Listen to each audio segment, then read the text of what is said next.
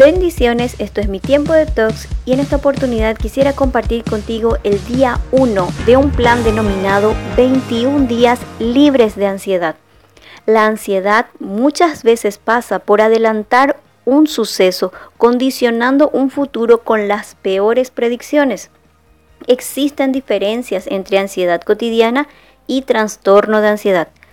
Todos hemos sentido ansiedad de vez en cuando, antes de un examen, por causa de un problema en el trabajo o debido a que necesitamos tomar una decisión importante.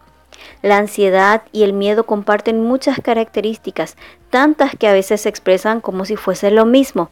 Sin embargo, una de las principales diferencias es que el miedo se da ante una situación que la desencadena, mientras que la ansiedad se produce sin que haya una situación clara que la dispare. El miedo cumple su función protectora, los pensamientos ansiosos, por su parte, también pueden influenciar de manera positiva. Por ejemplo, pensar que hayas dejado enchufado la plancha puede hacer que vayas a comprobarlo. Pero si sientes ansiedad y preocupación la mayoría del tiempo, de forma irracional y persistente, puede llevarte a comportamientos poco saludables y conducirte a un trastorno de ansiedad, debiendo buscar ayuda profesional. Algunos dicen que la ansiedad es exceso de futuro, que la depresión es exceso de pasado y que el estrés es exceso de presente.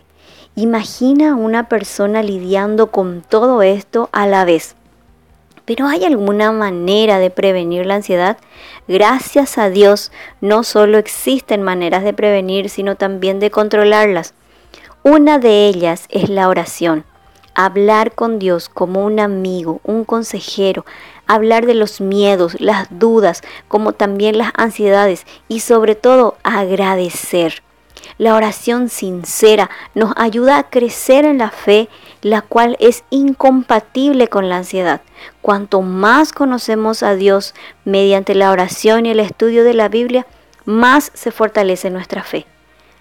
Deuteronomios 31.8 nos dice, el Señor va delante de ti él estará contigo, no te dejará ni te desamparará.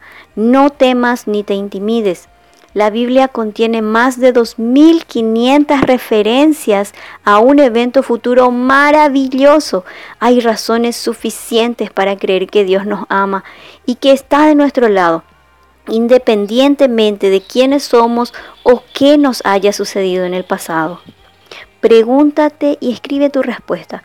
¿Existe un pensamiento en particular asociado al futuro que es recurrente?